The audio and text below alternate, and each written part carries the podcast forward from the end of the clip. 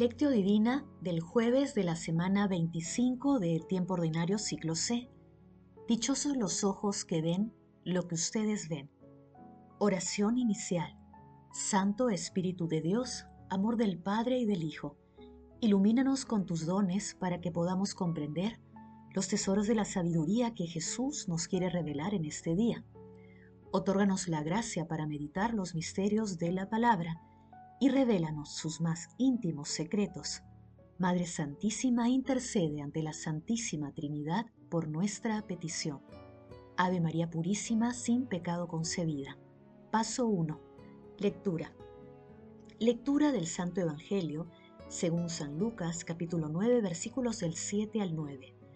En aquel tiempo el rey Herodes se enteró de lo que pasaba y no sabía a qué atenerse, porque unos decían que Juan había resucitado, otros que había aparecido Elías y otros que había vuelto a la vida uno de los antiguos profetas. Herodes se decía, a Juan lo mandé decapitar yo. ¿Quién es este de quien oigo semejantes cosas? Y tenía ganas de ver a Jesús. Palabra del Señor, gloria a ti, Señor Jesús se fijan en las cosas maravillosas que no son un fin sino un medio, y descuidan lo principal de la misión del Salvador, que predica para realizar la conversión de los oyentes y de todo el mundo. No invirtamos el orden, sigamos el mensaje salvífico de Cristo, busquemos primero el reino de Dios, lo demás ya vendrá cuando el Señor lo quiera, pues Él tiene más deseos de hacernos bien que nosotros de recibirlo. En la lectura de hoy, las predicaciones y milagros de Jesús, así como resultados prodigiosos de la misión de los doce, llegan a oídos del tretarca Herodes Antipas, quien se inquieta por ello. La inquietud de Herodes no es por un tema de fe ni de conciencia, sino que se debía a los comentarios que escuchaba de Jesús y sus discípulos. Herodes Antipas gobernó Galilea entre los años 4 y 39 después del nacimiento de Cristo. Era hijo de Herodes el Grande, que gobernó Palestina entre los años 37 a.C. hasta el año 4 después del nacimiento de Cristo. Fue quien mandó matar a los niños de Belén. Posteriormente aparece Herodes Agripa, que gobernó Palestina entre los años 41 y 44 después de Cristo y que mató al apóstol Santiago. Herodes Antipas no puede situar identificar a Jesús, ya que en un arranque de crueldad había mandado matar a Juan Bautista y sus indagaciones eran sinónimo de amenaza, porque era un hombre sediento de poder. Circulaban muchos rumores sobre Jesús, muchos coincidían en señalarlo como un nuevo profeta, ellos no tenían una percepción clara sobre su identidad, estaban muy lejos de conocer la verdad. Paso 2. Meditación. Queridos hermanos, ¿cuál es el mensaje que Jesús nos transmite a través de su palabra? En la actualidad, son muchas las personas que desean saber de nuestro Señor Jesucristo, que desean conocerlo y vivir una experiencia de cercanía plena con Él.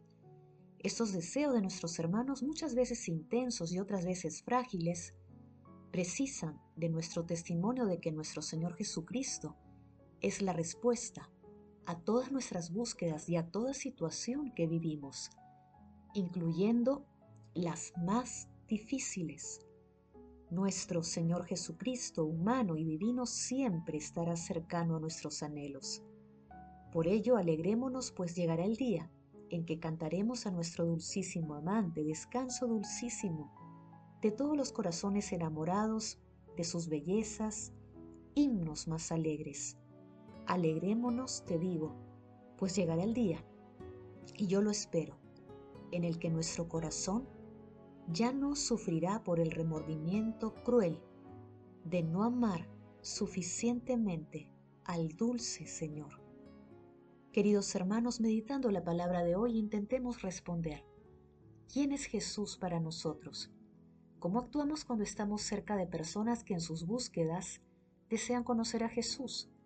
Que las respuestas a estas preguntas nos permitan contribuir a que, solidariamente y con misericordia, contribuyamos a que otras personas conozcan a nuestro Salvador. Jesús, María y José nos aman. Paso 3. Padre Eterno, protege a los que se han consagrado en el mundo al servicio de la humanidad para que con libertad de espíritu y sin desánimo puedan alcanzar sus ideales cristianos. Amado Jesús, deseamos conocerte más, amarte más. Queremos seguirte con fidelidad y transmitir tu mensaje de amor y misericordia a todos nuestros hermanos en el mundo. Padre eterno, te suplicamos admitas en tu reino a todos los difuntos de todo tiempo y lugar para que puedan contemplar tu rostro. Protege, Señor, a las almas de los agonizantes para que lleguen a tu reino. Dulce Madre María, Madre de la Divina Gracia, intercede ante la Santísima Trinidad por nuestras peticiones. Amén. Paso 4. Contemplación y acción.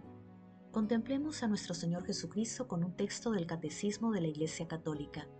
El hombre que busca a Dios descubre ciertas vías para acceder al conocimiento de Dios. Se las llama también pruebas de la existencia de Dios, no en el sentido de las pruebas propias de las ciencias naturales, sino en el sentido de argumentos convergentes y convincentes, que permiten llegar a verdaderas certezas. Esas vías para acercarse a Dios tienen como punto de partida la creación, el mundo material y la persona humana. El mundo a partir del movimiento y del devenir, de la contingencia, del orden y de la belleza del mundo se puede conocer a Dios como origen y fin del universo. San Pablo afirma refiriéndose a los paganos, lo que de Dios se puede conocer está en ellos manifiesto.